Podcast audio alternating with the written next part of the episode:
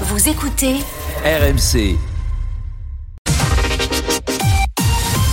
RMC, Apolline Matin. Le journal de Quentin Vinet. Bonjour Quentin. Bonjour Apolline, bonjour à tous. La semaine de tous les dangers pour la réforme des retraites votée au Sénat. Son avenir va se jouer mercredi et le gouvernement répète qu'il ne veut pas du 49-3.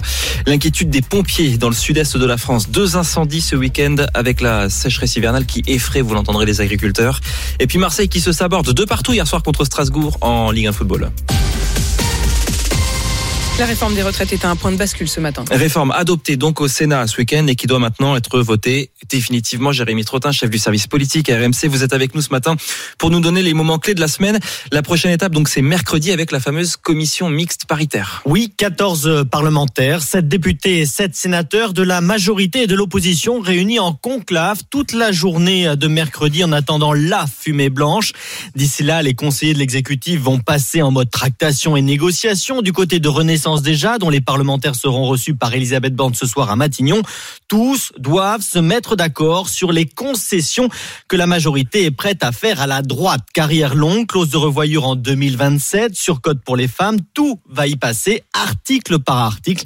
Et il faut être adroit, me confier hier un bon connaisseur de ces commissions mixtes paritaires. Il faut donner à Retailleau et Ciotti le bénéfice de la victoire, car en cas d'accord à l'issue de la journée de mercredi, ce qui est l'hypothèse aujourd'hui la plus probable, Viendra ensuite la journée de jeudi. Il s'agira alors de faire voter le compromis trouvé au Sénat et à l'Assemblée. Et c'est là que ça se complique. Alors, il y avait déjà une réunion hier soir à Matignon. Et à la sortie, bien, les ministres Olivier Véran, Olivier Dussopt et Gabriel Attal répétaient qu'ils voulaient éviter tout passage en force. Nous ne voulons pas de 49-3. Nous souhaitons transformer notre majorité relative en majorité absolue sur le texte des retraites. Nous ne voulons pas utiliser le 49-3 parce que nous sommes persuadés qu'on peut construire une majorité sur ce projet. Un, on ne souhaite pas l'utiliser. Deux, on ne croit pas qu'il soit nécessaire de l'utiliser. Parce que, encore une fois, vous avez une majorité de députés qui ont défendu, pour certains depuis des années, la préservation de notre système de retraite sans augmenter les impôts. Alors on l'entend, Jérémy Gabriel Otal parle d'une majorité de députés. Est-ce qu'il est vraiment sûr d'avoir assez de voix pour voter le texte? Non, et c'est bien là tout le problème. Elisabeth Borne va devoir aller chercher avec les dents les 40 voix qui lui manquent et ce n'est pas gagné. Un proche du chef de l'État me disait hier qu'Éric Ciotti, patron des Républicains, n'aurait à ce stade que 27 à 28 voix assurées. Comme un problème ne vient jamais seul, la première ministre devra aussi gérer cette demi-douzaine de parlementaires issus de ses propres troutes qui pourraient s'abstenir ou voter contre la réforme. On ne sait plus trop comment les convaincre, me disait hier un ministre, sentant probablement le danger arriver, car faute de majorité, Elisabeth Borne n'aura pas d'autre choix que d'activer l'arme du 49-3. Une perspective dangereuse, prévient déjà Laurent Berger, le leader de la CFDT. Et en attendant, la grève ce matin continue dans les trains, euh, même si la SNCF nous parle d'une amélioration avec 3 TGV sur 5 en moyenne et un TER sur 2.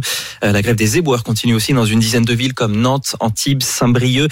Elle prend même une tournure politique à Paris où 5400 tonnes de déchets s'entassent dans la moitié des arrondissements de la capitale depuis mardi dernier. Le gouvernement reproche à la maire Anne Hidalgo de ne pas intervenir. Il est 7h03 sur RMC. On est le 13 mars et les pompiers font déjà face à des feux de forêt dans le sud-est de la France. 30 hectares sont partis en fumée à Briançonnet, c'est dans l'arrière-pays niçois, un feu qui est fixé ce matin.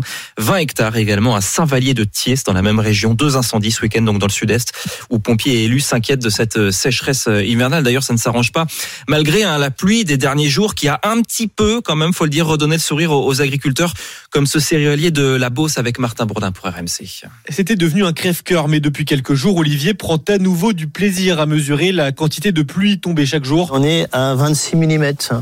Et ça faisait un mois qu'il n'était pas tombé un millimètre. Un début de bonne nouvelle pour cet agriculteur. Dans le mois, il faut qu'il tombe 60 mm. Là, on en a déjà 26. Ça a remis les compteurs à zéro pour les plantes. La terre, elle est humide. L'humidité du sol, elle est bonne. Les 15 prochains jours, il n'y aura aucun problème. L'objectif, c'est qu'il repleuve dans 15 jours. Sauf que nous, on a peur que ce soit encore une grande période de sec. Donc c'est pour ça qu'on est tous hyper prudents. Sur certaines parcelles, Olivier a sacrifié des cultures gourmandes en eau comme le maïs ou la betterave remplacées par du colza, du blé ou de l'orge. Qui consommeront moins d'eau j'ai plus de chances à y arriver. quoi. D'autant que cet été, il pourra moins irriguer car les réserves ne se sont pas reconstituées. Il faut absolument faire une gestion de l'eau. Aujourd'hui, on sait qu'il va falloir qu'on arrive à passer l'année avec moitié de niveau d'eau. Deux fois moins d'eau que d'habitude. Olivier a donc choisi. Il n'irriguera pas ses champs de blé cette année et comptera donc uniquement sur la pluie du printemps pour ne pas perdre sa récolte. Je vous signale que Joe Biden va prendre la parole aujourd'hui aux États-Unis pour euh, rassurer les Américains, nous dit-on, après la défaillance de trois banques ces derniers jours sur fond de crise dans le domaine des crypto-monnaies, avec des Américains qui se précipitent pour retirer leur argent. Les responsables devront rendre des comptes, dit déjà le président américain, qui recevra aussi, tiens, aujourd'hui, les dirigeants australiens et britanniques pour annoncer un accord sur les sous-marins, euh, source, vous le savez, d'une crise diplomatique avec la France il y a maintenant un an et demi. Mais l'information de la nuit aux États-Unis, c'était la cérémonie des Oscars qu'on a suivi pour vous à RMC. C'est Romain Houk qui l'a suivi pour nous à RMC. Et sans surprise, Romain, c'est euh, le grand favori qui a fait un carton. Eh oui, le film était nommé dans pas moins de 11 catégories. Il rafle finalement 7 statuettes. Ce film, c'est Everything Everywhere All at Once. Pardonnez-moi pour, euh, pour l'accent, hein, entre autres.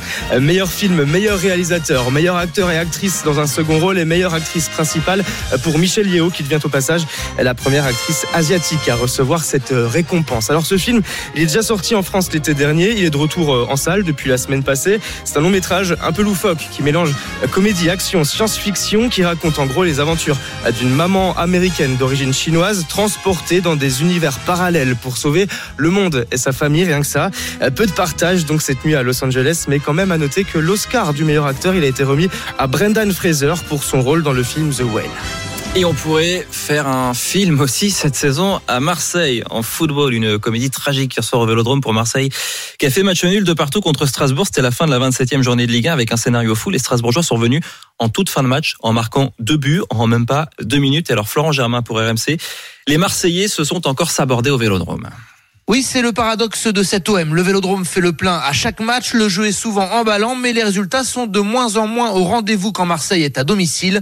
Deux buts de Strasbourg en deux minutes et en toute fin de match ont glacé les supporters marseillais hier. De quoi agacer le capitaine Valentin Rongier. Forcément, on est énervé. J'ai l'impression que on fait un peu, un peu souvent les, les mêmes erreurs, mais qu'on n'est pas capable de tenir un score. On est chez nous, on gagne 2-0, c'est très agaçant. Quatre matchs de suite sans victoire en Ligue 1 au Vélodrome, auquel il faut ajouter l'élimination en Coupe de France contre Annecy. Des banderoles de mécontentement ont d'ailleurs été sorties dans les virages du Vélodrome. Ni oubli, ni pardon. Doit-on se contenter d'un titre en 30 ans? Ce match nul de l'OM a agacé les supporters, mais l'entraîneur Igor Tudor veut vite relever la tête.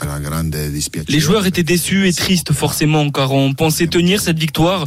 Il faut prendre ce point et regarder vers l'avant. On n'a pas le choix. L'OM a une semaine pour se remettre de cette contre-performance. Bonne nouvelle, le prochain match se joue à l'extérieur dimanche prochain à Reims. Et au classement ce matin, bien le troisième Lens revient à deux points de Marseille en gagnant 4-0 à, Clermont. Le quatrième Monaco perd du terrain en perdant 1-0 contre Reims. Euh, Reims qui est d'ailleurs sur une série incroyable de 19 matchs sans défaite avec son nouvel entraîneur belge Will Steele qui n'a tout simplement pas perdu depuis son arrivée en Champagne. C'était le journal de Quentin Vinet.